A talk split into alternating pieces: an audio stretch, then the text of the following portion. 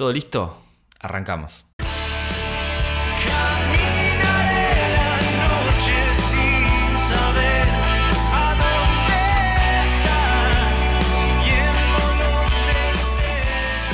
Hola gente, ¿cómo están? Bienvenidos a este nuevo episodio de Secura Viajando, este capítulo número 6. Estoy acá en el lugar donde vivo, en el sur de Italia, en la región de la Basilicata, como les digo siempre. Y hoy quiero darles una noticia muy especial, una gran noticia. Ya recibimos la ciudadanía italiana, este gran objetivo que vinimos a buscar y que vinimos a cumplir, ya está, ya lo tenemos. Así que se, lo quería, se los quería transmitir porque me acompañaron muchísimo a través de, las redes, a través de, los comentarios en, los posts de este podcast o mi Instagram personal y la verdad que esa compañía se siente muchísimo y creo que bueno, ya merecían saberlos, algunos ya saben porque me fueron preguntando por las redes, pero mm, algunos se deben estar enterando ahora, así que bueno, gracias, gracias a todos por la compañía, por el apoyo a este, a este podcast. Quería comentarles que mm, ya hace unos días que la tenemos. Nos demoró más o menos 25 días desde estar acá en este lugar, así que fue muy poquito. El tiempo se pasó rápido, la verdad. Esto me lleva a querer contarles también qué fuimos haciendo mientras tanto. ¿Por qué? Porque me parece importante también transmitirles.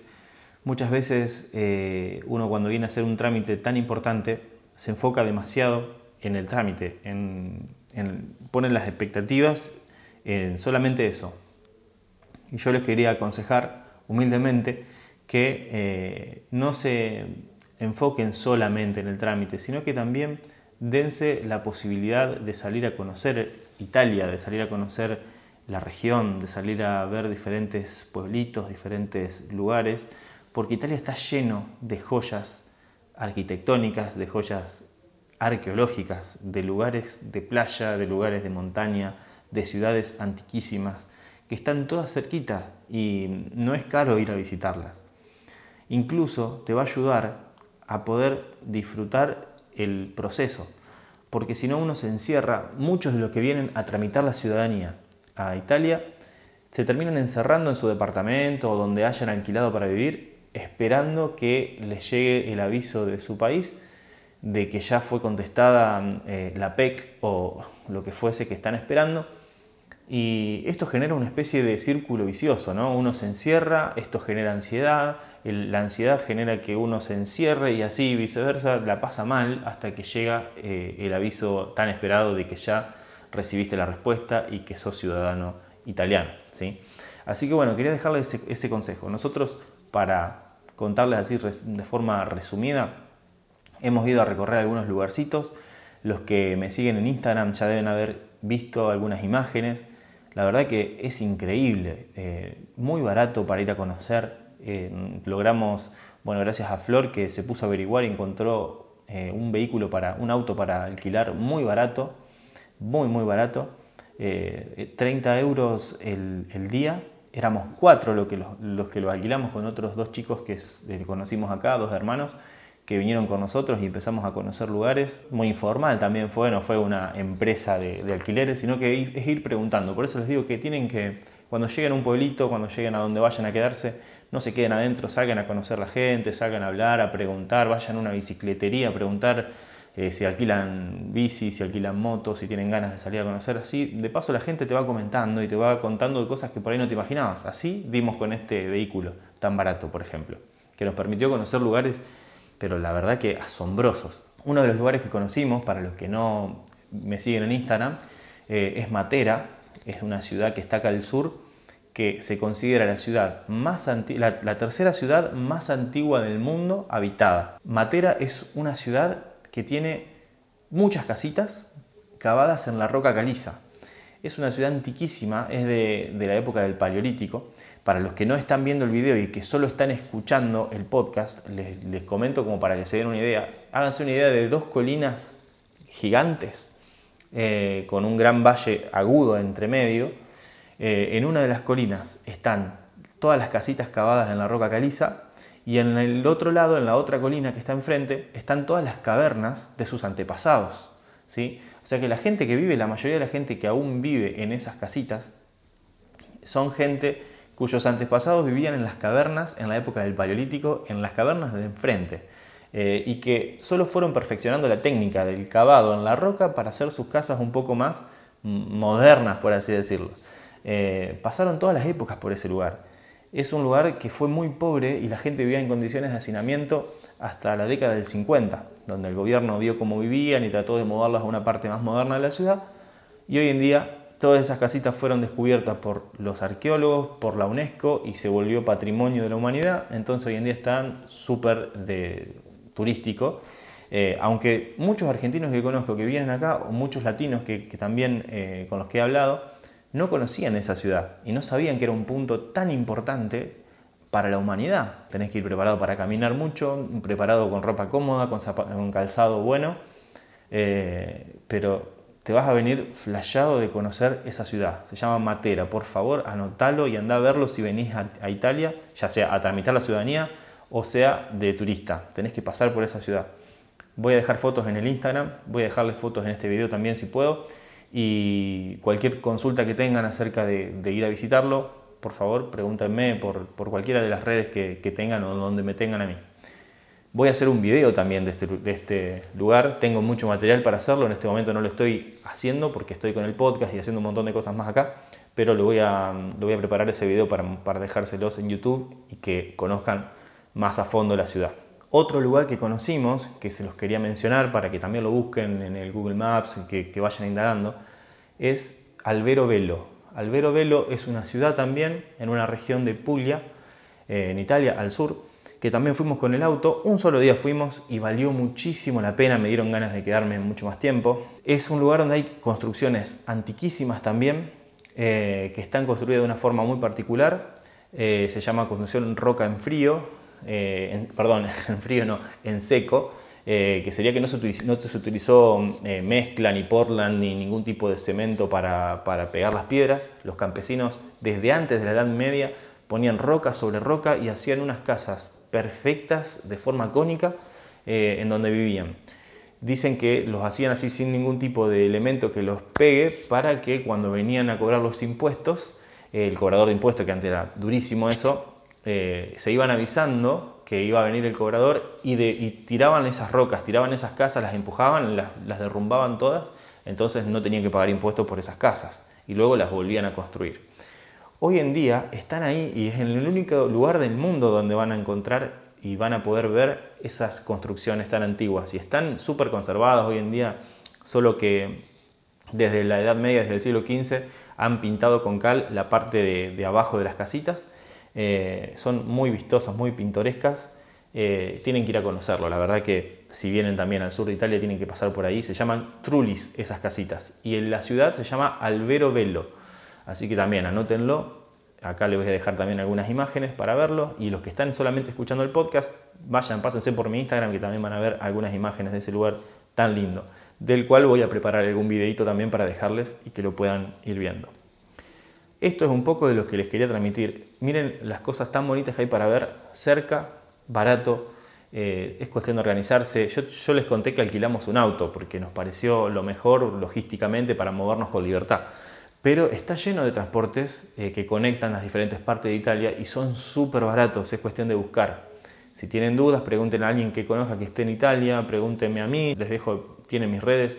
Mándenme un mensaje para saber del tema de colectivos, trenes hay de todo. Anímense y aprovechen el tiempo en que están tramitando su ciudadanía para conocer, para hacerlo más ameno, para hacerlo, para disfrutarlo a ese tiempo y cuando quieren acordar ya tienen su trámite terminado y no se quedaron encerrados, consumidos en el estrés y en la ansiedad. Por otro lado, anoté un par de, puntos que quería tocar, que quería charlar, que digo charlar aunque yo esté dando un monólogo porque siento que es una charla, porque si bien estoy hablando yo y haciendo una reflexión yo, Siempre que termino de, compartir un podcast recibo muchísimo feedback, así que bueno, lo considero una charla de alguna forma.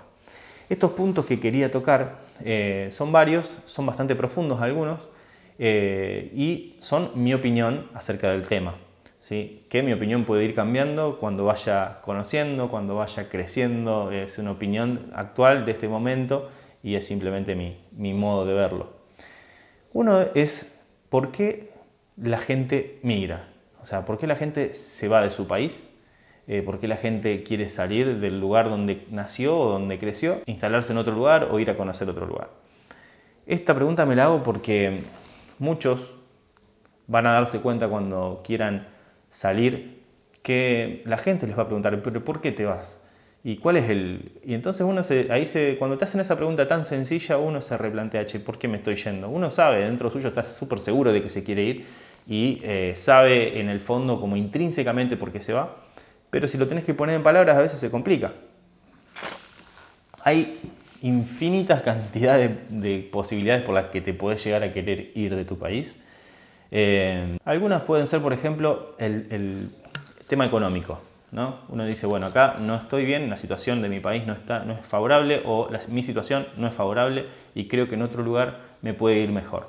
Es súper válido.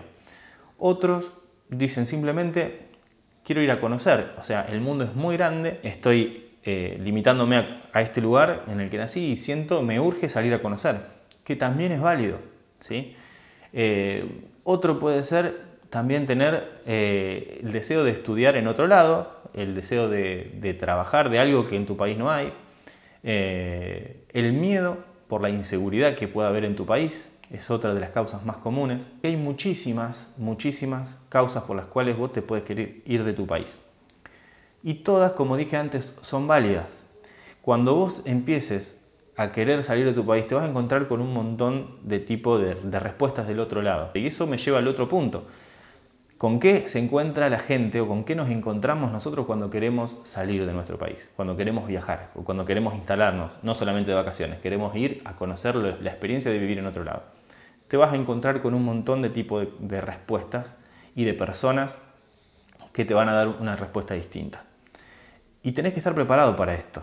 Esto te lo digo porque seguramente si estás escuchando el podcast tenés intenciones de irte o ya te fuiste o eh, lo estás planeando. Entonces, eh, tenés que saber eso. Vas a encontrar gente que te va a alentar a que te vayas. Va a haber gente que va a tratar de desmoronar todos los argumentos que vos les des para irte del país. Van a salirte con cosas como, por ejemplo, eh, no, yo me quedo porque yo amo a mi país y me, voy a quedar a pelearla acá. Ojo con eso. ¿Por qué? Porque, a menos de mi forma de verlo, el amor al país no significa quedarse en el país y renegar de cómo está la situación, de estar todos los días yendo de mala gana a trabajar, eh, de todos los días estar quejándose de la inseguridad, de esta gente de acá, esta gente de allá, el gobierno, y estar en ese círculo que la verdad es que termina siendo como una relación tóxica. Yo, en lo particular, cuando logré irme de Argentina y estuve un tiempo fuera de mi país, fue cuando el amor que siento por mi país maduró. Siento que ahí realmente comencé a amar de una manera sana a mi país y a mi idiosincrasia y a la gente que vive en mi país y a entender cómo funciona de una manera distinta. Acuérdense que siempre la perspectiva te da otra mirada, te da otra, otra forma de, de analizar las cosas. ¿sí? Alejarse hace que uno lo pueda ver distinto, porque inmerso en la cotidianidad de, de tu país, de tu ciudad, de tu lugar, de tu trabajo, siempre tenés una visión acotada. El árbol te termina ta- tapando el bosque. Entonces es muy importante eso y se los digo a ustedes para que no les puedan derrumbar sus argumentos. Y se los digo también a aquellos que dicen eso, aquellos que están plantados en yo amo mi país, por eso me quedo a pelearla acá. No juzguen a la gente que se va como que no ama su país o como que eh, son gente que de alguna forma está traicionando su patria. Pónganse a pensar que tal vez pasa por otro lado, que esa gente lo siente distinto, que simplemente eh, su situación particular es muy diferente a la tuya y, y está necesitando eso. Simplemente no es que no ame a su país, simplemente es que necesita conocer otras cosas, necesita saber que hay más allá, o simplemente no la está pasando bien, no tiene por qué quedarse como una relación tóxica en, en ese lugar, sufriendo y pasándola mal y generándose en sí mismo malestar, odio y todo tipo de sentimientos que no le van a hacer bien y no lo van a dejar crecer. Bueno, eh, también van a recibir respuestas súper positivas, gente que les va a decir, váyanse, hagan lo que yo no pude hacer. Eh, van a encontrar gente que les va a decir, eh, bueno, te va a transmitir los miedos de, esa persona, que no son gente que te quieren hacer el mal, es gente que tiene miedo y gente que te va a decir cosas como, por ejemplo, mirá, yo conozco a mi sobrina que se fue y hace nueve meses que está y todavía no le salió la ciudadanía. Con todos los nervios que vos tenés encima, con todas las situaciones que estás viviendo y atravesando, cuando te dicen eso, te tiembla la estantería, obviamente, porque vos necesitas que te den apoyo en ese momento, que te digan que todo va a salir bien o que por lo menos decirte, bueno, vamos a estar acá, cualquier cosa si sale mal, siempre vas a poder volver. Eso uno necesita, pero no siempre va a encontrar eso. Así que bueno, estén preparados, blíndense y si están decididos a, intentarlo, vayan porque lo van a conseguir y vale la pena, vale la pena. Yo me encuentro acá. eh, hay una placita muy cerquita de donde vivo, donde nos juntamos a veces los argentinos, hay algunos argentinos, hay- habrá 12 en este lugar, y nos juntamos a charlar, tomar unos mates y, hablar. Y la verdad es que veo de realidades muy distintas, realidades tan diferentes una de la otra, pero hay algo que tienen en común todos, que cuando reciben su ciudadanía y cumplieron ese proyecto, todos miran para atrás con una satisfacción inmensa, pero no por la plata, no por el trabajo en otro lado, sino por el hecho de haberse animado y haberse transformado en quienes se transformaron para llegar al lugar donde llegaron. O sea, el proceso lo fue cambiando y hoy en día la satisfacción está en lo logré y hoy soy otra persona. Así me tenga que volver a vivir a Argentina y seguir trabajando donde estaba, soy otra persona.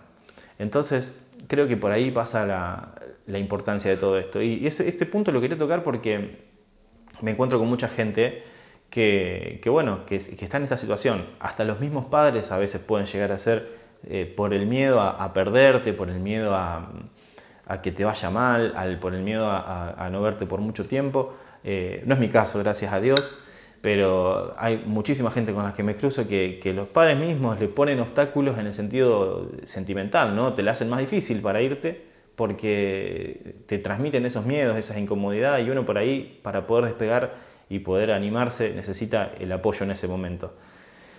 Es entendible, es entendible igual, pero, pero bueno, sean fuertes, salgan adelante y seguramente lo van a conseguir y después se van a acordar de, que lo dudaron, de que tuvieron miedo, pero lo hicieron así, como dijimos la otra vez, lo hicieron con miedo y, lo obtuvieron. Así que bueno, me encanta encontrarme con esta gente acá que lo logró y que está contenta que recibieron su DNI italiano incluso con gente que todavía no lo recibió, pero ya al ver que los otros lo van recibiendo, se, van dando cuenta que se puede y demás. Di- Dicho sea de paso, les quiero contar que estoy viendo que hay un montón de trabajo acá en Italia. Hoy lo puedo decir de primera mano, antes lo decía, eh, digamos, porque lo leía o lo veía en algún lado o alguien me contaba, pero hoy veo, eh, hay un montón de oferta laboral en Italia, en Europa en general, pero por lo menos acá.